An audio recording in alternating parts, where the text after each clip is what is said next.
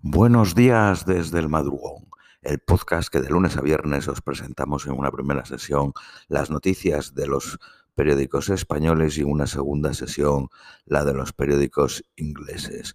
Vamos con las de hoy lunes 29 de agosto a las 5 y 18 de la mañana en España. Periódico El País. Moscú y Kiev confirman que los niveles de radiación en la planta eh, nuclear de Zaporilla son normales.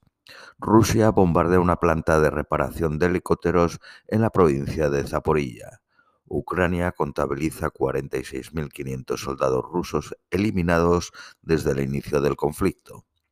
El Reino Unido cree que el refuerzo militar ordenado por Putin no tendrá efecto en la guerra de Ucrania, habida cuenta de que los reclutas del servicio militar obligatorio no están obligados a combatir fuera del país. La misión de la Organización Internacional de la Energía Atómica a Zaporilla prevista para la semana que viene. Los jueces europeos llevan a Bruselas a los tribunales por aprobar el plan de recuperación de Polonia. Las grandes asociaciones judiciales desafían a las instituciones comunitarias porque consideran que el acuerdo alcanzado con Varsovia no garantiza la independencia de los jueces. Ascienden a seis los muertos en Países Bajos en el accidente de un camión de matrícula española que arrolló una zona de picnic. Según la policía, el conductor no iba ebrio.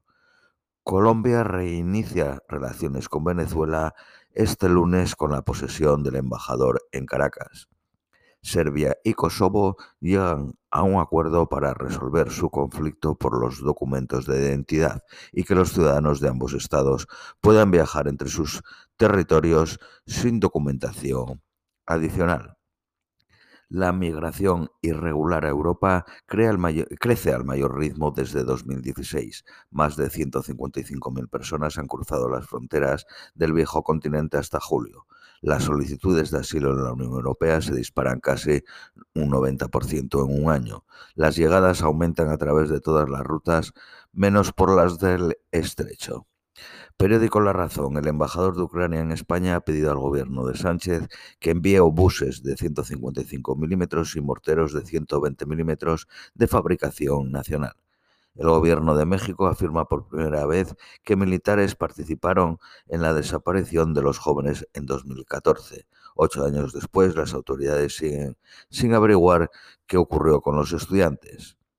China en alerta por el paso de dos buques de guerra de Estados Unidos en Taiwán. Pekín responde con el despliegue de 23 aviones y 8 barcos en la región. Pakistán pide ayuda por las inundaciones que han dejado mil muertos. El calor paraliza la industria china y amenaza el suministro global. Los embalses están medio secos y la vital producción de energía hidráulica del país hundida. Periódico Cinco Días el gobierno cubano abre la inversión al comercio minorista eh, con empresas mixtas. los operadores mayoristas podrán crear filiales 100% extranjeras. La vendimia francesa contará con 14.500 trabajadores españoles. El banco BBVA financia el 22.5% el 22,5% de los proyectos de energía eólica de Turquía. Periódico El Economista. La vuelta al cole cuesta este curso 300 euros más por niño. El grupo Puentes logra en Panamá un contrato de 250 millones. Será el encargado de construir la autopista Corredor de Playas. Albania, Armenia, Bosnia, Grecia y Georgia superan los vuelos de 2019. El turismo barato impulsa a estas regiones sobre las clásicas de la época estival. España lidera junto a Grecia el paro de larga duración en los países europeos. Periódico ABC. La ensoñación catalanizadora de la Generalitat choca con la falta de profesores. Las campañas para captar alumnos en filología catalana no cubren las plazas ofertadas y las matriculaciones caen por debajo de hace cinco años. Mossos, eh, la Sarsa y otros 13 grupos podrán ocultar documentos 10 años. La futura ley de información clasificada permite a decenas de altos cargos poner los sellos confidencial y restringido.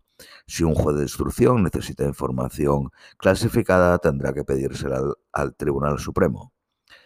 Sánchez acepta debatir con Feijó la crisis en España, pero le pide que no dé datos falsos. Periódico El País. El ministro de la Presidencia asiste en el Vaticano al cónclave en el que un español ha sido nombrado cardenal. El alza del Euribor dispara el cambio de hipotecas variables a fijas. Periódico La Razón. El Euribor desbocado subirá las hipotecas en 1.680 euros. Feijó, según una encuesta realizada por este periódico, consigue 140 eh, escaños, entre 140 y 142 escaños, mientras que el, Partido Socialista baja a 90-92. La coalición gubernamental perdería 2 millones de votos y Unidas Podemos caería de los 35 escaños actuales a 23-25. Teruel existe amenaza con movilizaciones si no se cumplen las promesas del gobierno. Los socialistas vaticinan una negociación para los presupuestos generales del Estado dura, pero no dudan en aprobarlo. La nueva ley de educación entra en vigor en los cursos impares sin que casi la mitad de las autonomías hayan aprobado los decretos que los desarrollan. Esto es todo por hoy, os deseamos un feliz lunes y os esperamos mañana martes.